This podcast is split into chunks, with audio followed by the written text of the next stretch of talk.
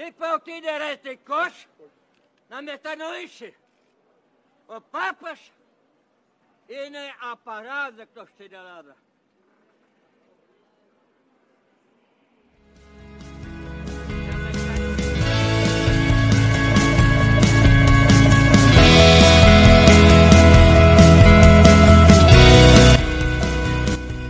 Bienvenidos a Conoce, Ama y Vive tu Fe. Este es el programa donde compartimos el Evangelio y profundizamos en las bellezas y riquezas de nuestra fe católica.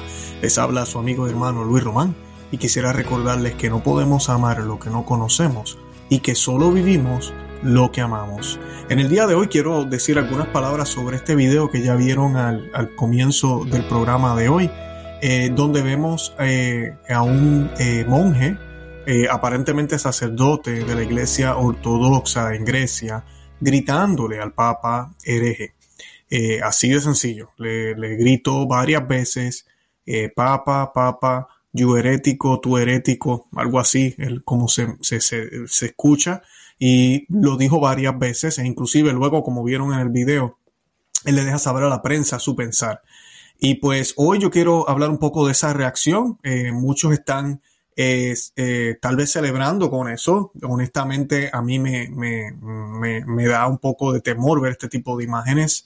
Eh, no es lo que queremos ver. No nos gusta que traten al, a quien esté sentado en la silla de Pedro de esa manera. Pero hoy sí vamos a hablar si lo que está diciendo este hombre tiene alguna validez y en qué sentido lo está diciendo. Eh, porque pues sabemos que los ortodoxos, esta iglesia que está visitando el Papa Francisco, no está en comunión con Roma. Y de eso vamos a estar hablando hoy también. Pero antes de comenzar, yo quiero que nos encomendemos a la Santísima Virgen María, como siempre hacemos, para que sea ella la que guíe las palabras y lo que yo quiero compartirles en el día de hoy. Eh, además de eso, para que ayude a cada uno de ustedes en sus países. Yo los exhorto, mientras yo rezo el Ave María, a que usted escriba en los comentarios el nombre de su país. Y esta oración la vamos a hacer en el nombre del Padre y del Hijo y del Espíritu Santo. Amén. Ave María, gratia plena Dominus tecum, benedicta tu in mulieribus et benedictus fructus ventris tui, Iesus. Santa María, Mater Dei, ora pro nobis peccatoribus, nunc et hora mortis nostre. Amén.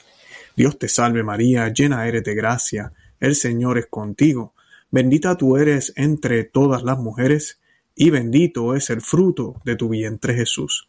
Santa María, Madre de Dios, ruega por nosotros pecadores, ahora y en la hora de nuestra muerte. Amén. En el nombre del Padre, y del Hijo, y del Espíritu Santo. Amén, bendito sea Dios. Bueno, y pues para comenzar, eh, yo quiero pues explicar algunas cositas aquí, porque pues vemos un, un hombre que es de la iglesia ortodoxa gritándole al Papa que es un hereje.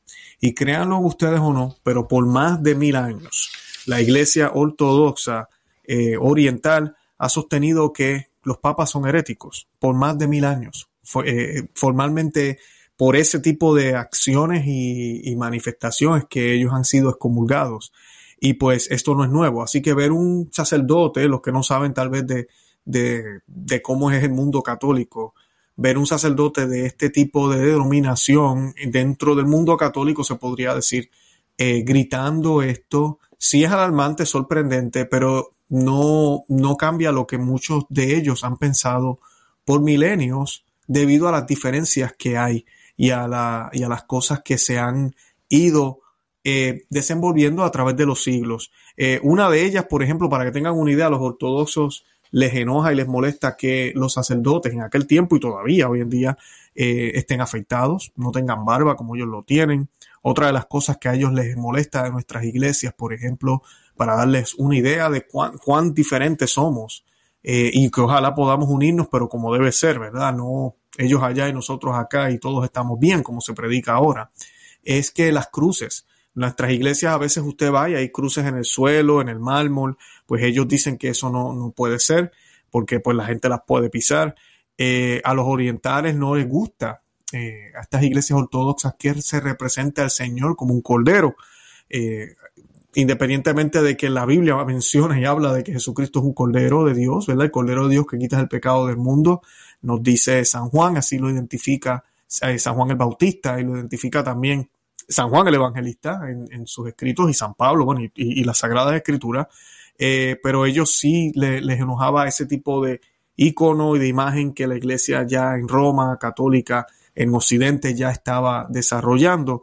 Eh, muchos historiadores dicen que el Agnus Dei, para los que no saben, el Agnus Dei es el Cordero de Dios que se, que se eh, recita en la Santa Misa Cordero de Dios que quita el pecado del mundo, para la época que se añadió a, las rúbricas de la liturgia, eh, fue justamente cuando estaba ese debate. Así que pues fue una manera tal vez de la iglesia dejarle saber a las iglesias allá en Grecia y, en, la gran mayoría de los ortodoxos, eh, es correcto llamar al Señor el Cordero que quita los pecados del mundo.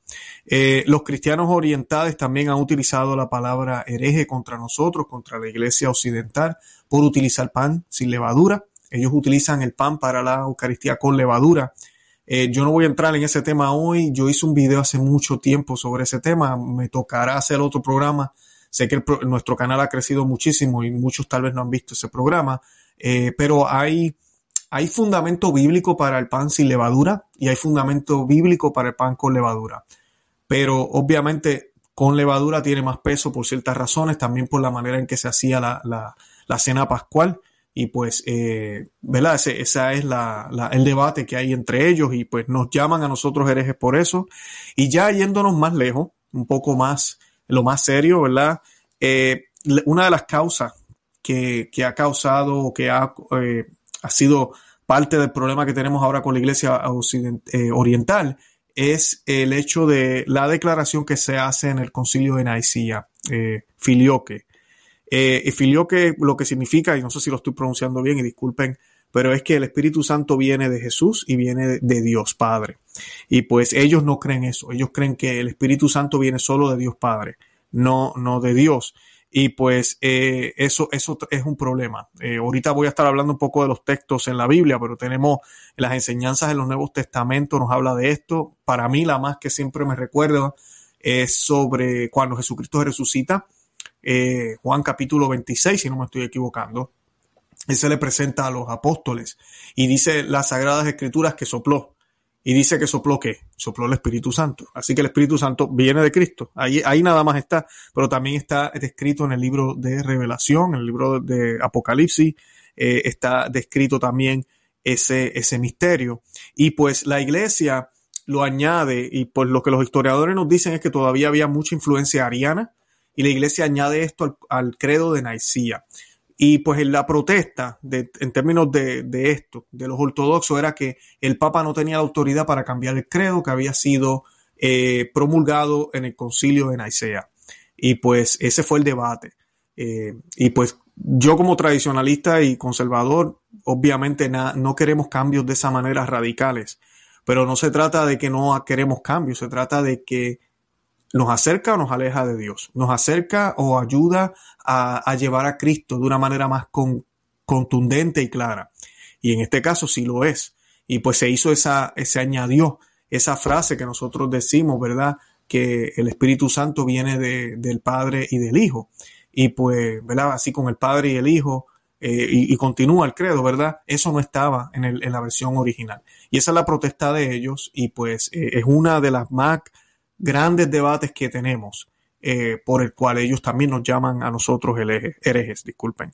Y pues, y otra de las grandes es la fiesta que estamos celebrando hoy, el misterio eh, del dogma de la Inmaculada Concepción, que los invito a que vean el programa que hicimos el lunes. Eh, de verdad que compartimos excelente material. yo sé que aquí usualmente yo trato estas noticias y todo lo demás, a ustedes les encanta, pero no se olviden que lo más importante que tenemos que hacer es estudiar nuestra fe, conocer nuestra fe, para que estas noticias no nos afecten y para que podamos entenderlas bien. Y pues les invito a que vean ese programa, sé que muchos de ustedes no lo han visto todavía, para que lo vean hoy día de la Inmaculada Concepción. excelente programa y ese es otro de los argumentos y problemas que tenemos con ellos. Ellos tienen una manera de ver el pecado original distinta. Yo hablé de esto en el programa el lunes, eh, no voy a ponerme a hablar de esto ahora, pero de cómo ellos ven el pecado original y cómo ellos entienden eh, cómo el pecado original pasa al ser humano. Y pues ellos tienen una mentalidad de que viene del cuerpo al alma. Y pues todo esto eh, no permite entonces la posibilidad de que haya eh, una inmaculada concepción en ningún momento si la persona que está siendo concebida es humana y sabemos que la Virgen María es 100%, 100 humana, mujer. Así que para ellos es inconcebible pensar eso, por eso también nos llaman que somos herejes, también nos, se enojan por la manera en que bautizamos, ellos sumergen a los bebés, nosotros, ¿verdad? Le echamos un poco de agua o, un chorrito de agua, no, no vemos la necesidad porque realmente no se trata de la cantidad de agua. Esa es una de las cosas que nos critican. También nos critican porque no le damos, eh, ¿verdad? No hacemos la confirmación y el bautismo juntos, porque la edad para poder comulgar es hasta los seis años. Ellos inclusive eh, a los niños recién nacidos, cuando los bautizan, le dan un pedazo, eh, pedacito pequeño de, de, la, de la Santa Hostia.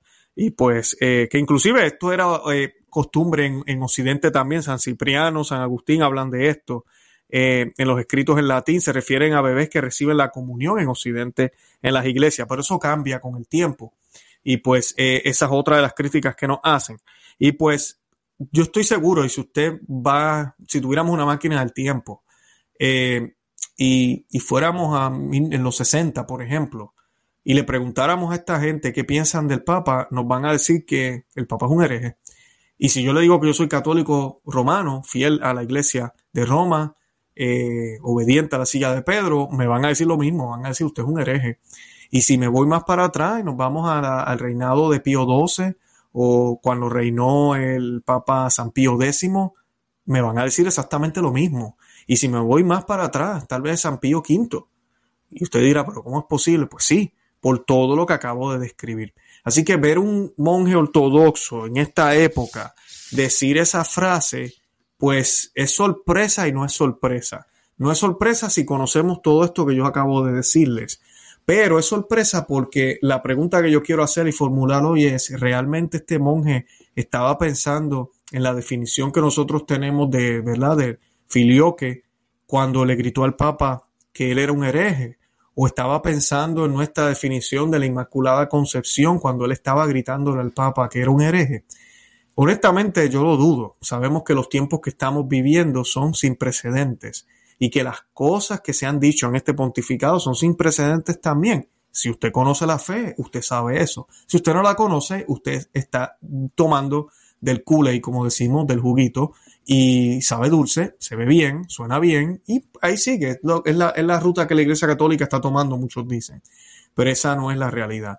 Y pues yo sí quiero hacer la aclaración eh, no podemos afirmar que el Papa está cometiendo herejía porque no sabemos exactamente qué es lo que está sucediendo en el corazón de él, qué es lo que lo influye. Eso algún momento, yo lo he dicho aquí ya varias veces, la iglesia en el futuro va a tener que mirar este pontificado y van a tener que eh, eh, emitir una sentencia.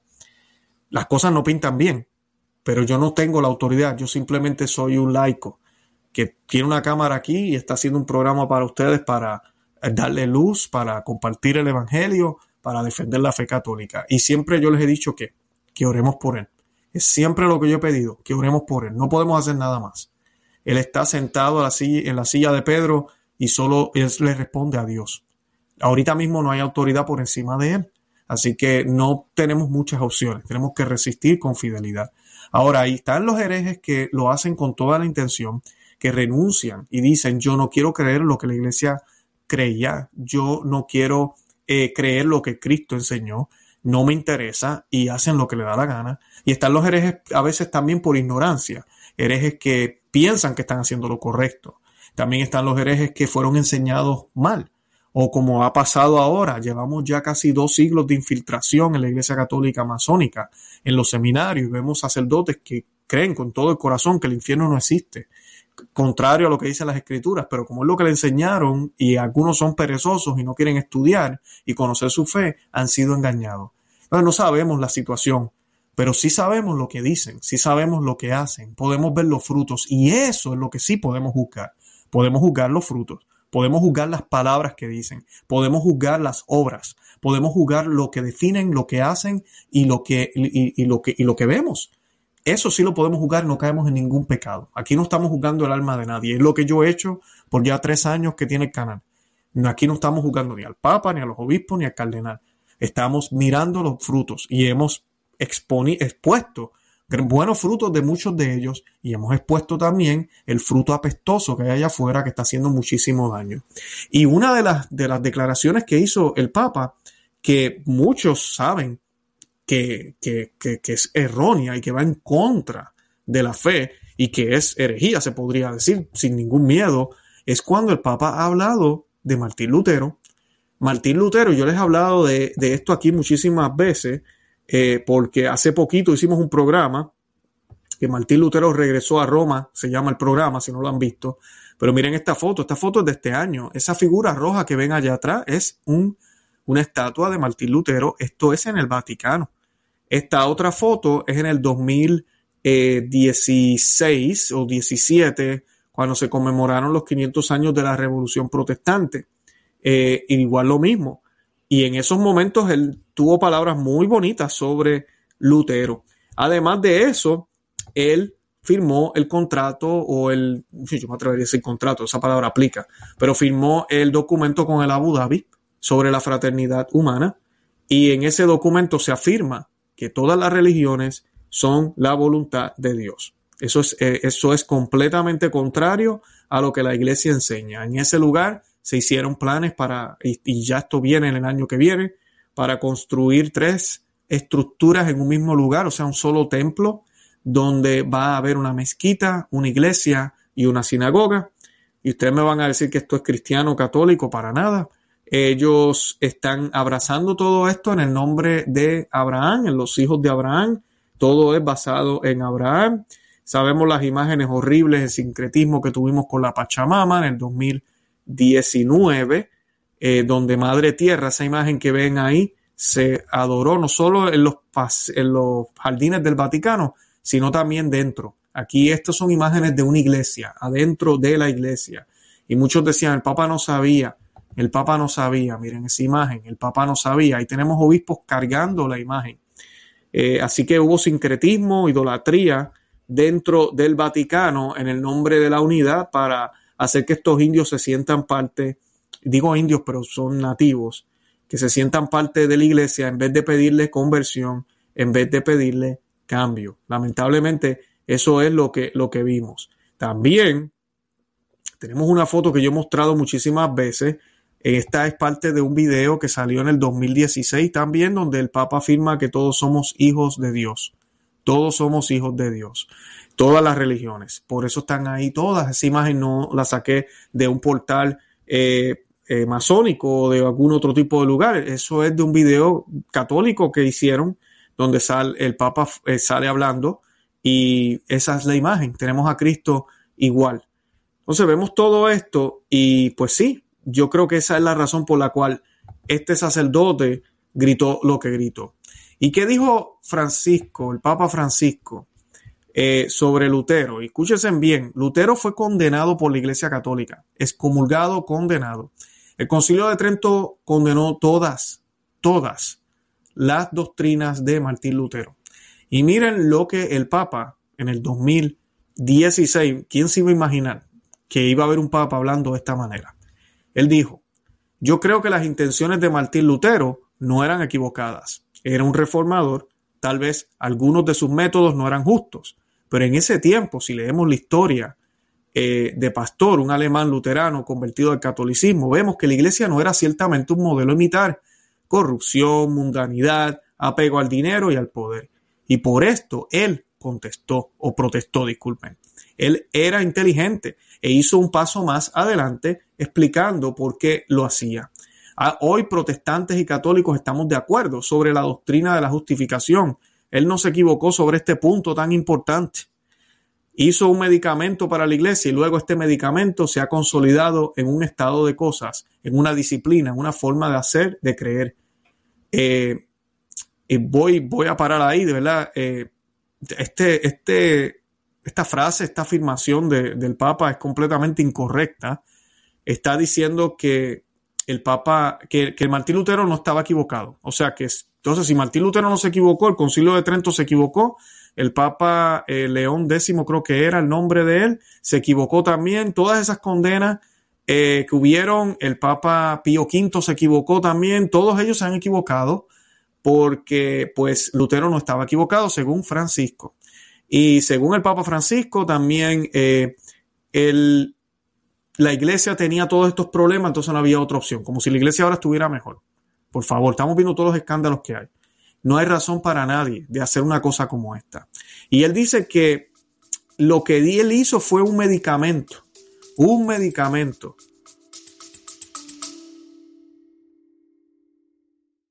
Hola, es Arelis.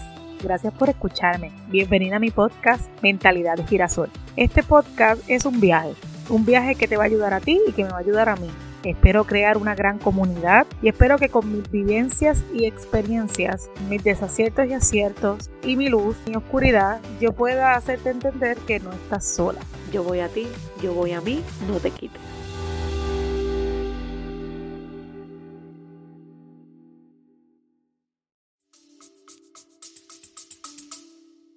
En serio, un medicamento. ¿Cuántas denominaciones cristianas ahorita hay? ¿Cuántas denominaciones cristianas hay en el mundo entero? Estamos a punto de llegar a las 100.000 distintas denominaciones cristianas. Y todo comenzó con el hereje de Lutero. Entonces ahora tenemos un papa que se toma fotos con él y habla muy bien de él. Y dice que gracias a él tenemos un, un entendimiento común en la justificación, lo cual es una mentira. Todavía la justificación se debate entre el, católicos y luteranos. Y el católico lo único que tiene que decirle al luterano es lo que tú tienes es un invento de Lutero. Todos creíamos lo mismo antes de Lutero. Ustedes han inventado la definición de la justificación, que, no es correcta, que está mal interpretada, que está cambiada y es una manera incorrecta de interpretar las Sagradas Escrituras. Por 1500 años se creyó lo que la iglesia siempre ha creído y lo que la iglesia todavía cree. Entonces, vemos a un papa ahorita diciendo todo lo contrario. Entonces, no podemos, no podemos creer esto. Esto, sí es un problema. Entonces, tenemos que analizarlo porque entonces será esa la razón por la cual este monje le grita eso al papa. ¿Será esa la razón? ¿Será porque una vez dijo eh, que Jesucristo tenía sangre pagana? ¿Será por eso? Yo recuerdo muy bien, yo seguía a una persona muy conocida de así prensa, que tiene su podcast y unos videos que a veces hace y entrevistas. Y este señor se puso a defender la frase del Papa Francisco sobre, sobre la sangre pagana. Desde ese día yo no escucho más a este señor. Hombre que lleva años ya en las cosas católicas, oro por él. Pero horrible, cómo los modernistas quieren tratar de defender lo indefendible. Cómo que hoy que estamos celebrando la Inmaculada Concepción, Jesucristo no tenía sangre pagana. Hubo una intervención de parte de Dios Padre, porque así lo quiso. No era porque el Señor tenía que hacerlo. No era porque el Señor lo necesitaba. El Señor podía haber nacido de, quien Él le diera la gana. Es más, el Señor no necesitaba ni, ni madre siquiera. Él podía aparecerse ya. Pero las cosas Él las hizo de una cierta manera para mostrarnos unos detalles, una, para mostrarnos parte de esa revelación. Y él quiso una madre perfecta, una madre inmaculada, es lo que celebramos hoy. Entonces, independientemente del linaje que hubo anteriormente, que el linaje que se nos describe en la Biblia no es ni siquiera el de María, el de, el de José, pero muchos teólogos lo debaten y lo dicen que María también viene del linaje de David. Independientemente de eso, María fue concebida sin mancha, sin pecado. La sangre de Cristo era inmaculada, era perfecta. La Biblia nos habla de eso, nos dice que es el cordero sin mancha. Hablamos del cordero al principio del programa, cordero sin mancha, el cordero sin, sin ningún defecto. Tenía que ser sin ningún defecto. O sea que decir una frase así es herético. Entonces, como dije al principio, estamos juzgando las palabras, estamos juzgando lo que él dice, estamos juzgando los frutos. Estamos viendo lo que está sucediendo, cuántos musulmanes se están convirtiendo, cuántos judíos se están convirtiendo. ¿Somos más los católicos ahora? ¿Nos estamos uniendo más realmente en Cristo o nos estamos enfocando en una fraternidad humana solamente, donde se predica solo la unidad, donde se habla de que oh, eh, somos lo mismo, sin importar si seguimos a Cristo o no? ¿Cómo es posible que el Papa los otros días, cuando fue a Irak, que habló con uno de los líderes de allá, le preguntaron sobre esa persona y él se expresó y dijo, es un hombre de Dios, un hombre de Dios. Yo no estoy diciendo que el hombre es malo, yo no estoy diciendo que ese hombre, no el Papa, el otro señor, es malo o lo que sea.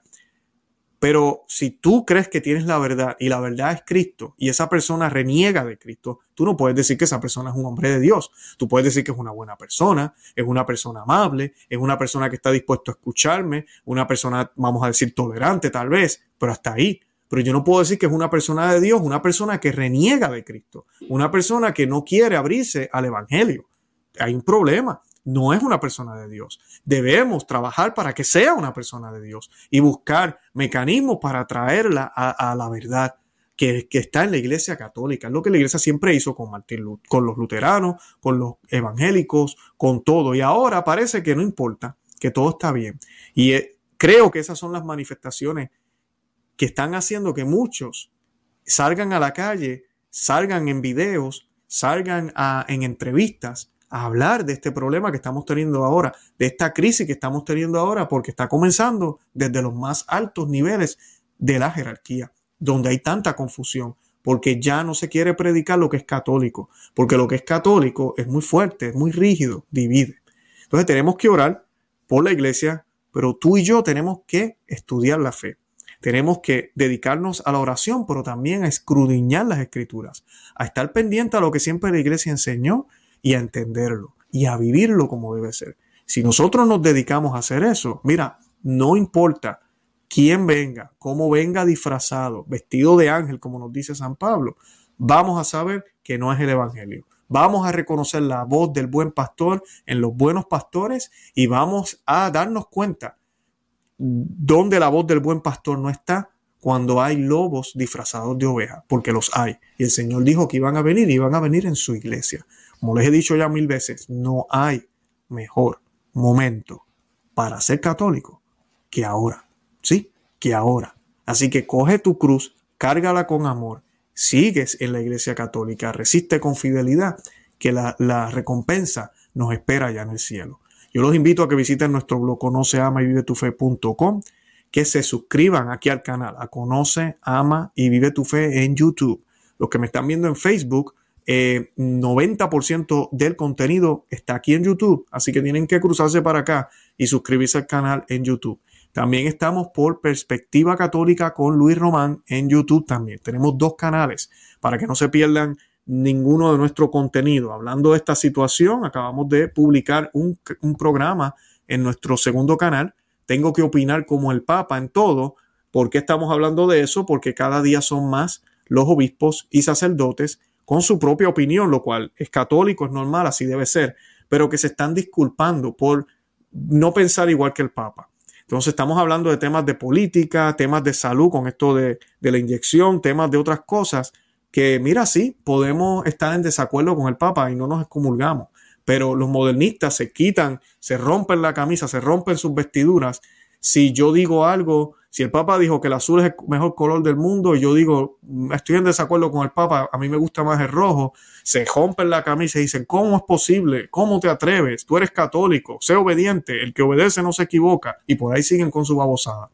Así que de eso vamos estamos hablando en el programa, los invito a que lo vean. Y estamos en Facebook, Instagram y Twitter por Conoce, Ama y Vive tu Fe. Además de eso, también tenemos un ejército de cristeros aquí en Conoce, Ama y Vive tu Fe. Los invito a que presionen el botón. El último programa que publicamos ahí son las dos venidas del Señor, eh, la, ¿verdad? sobre la encarnación que está a punto de eh, venir ahora en Navidad.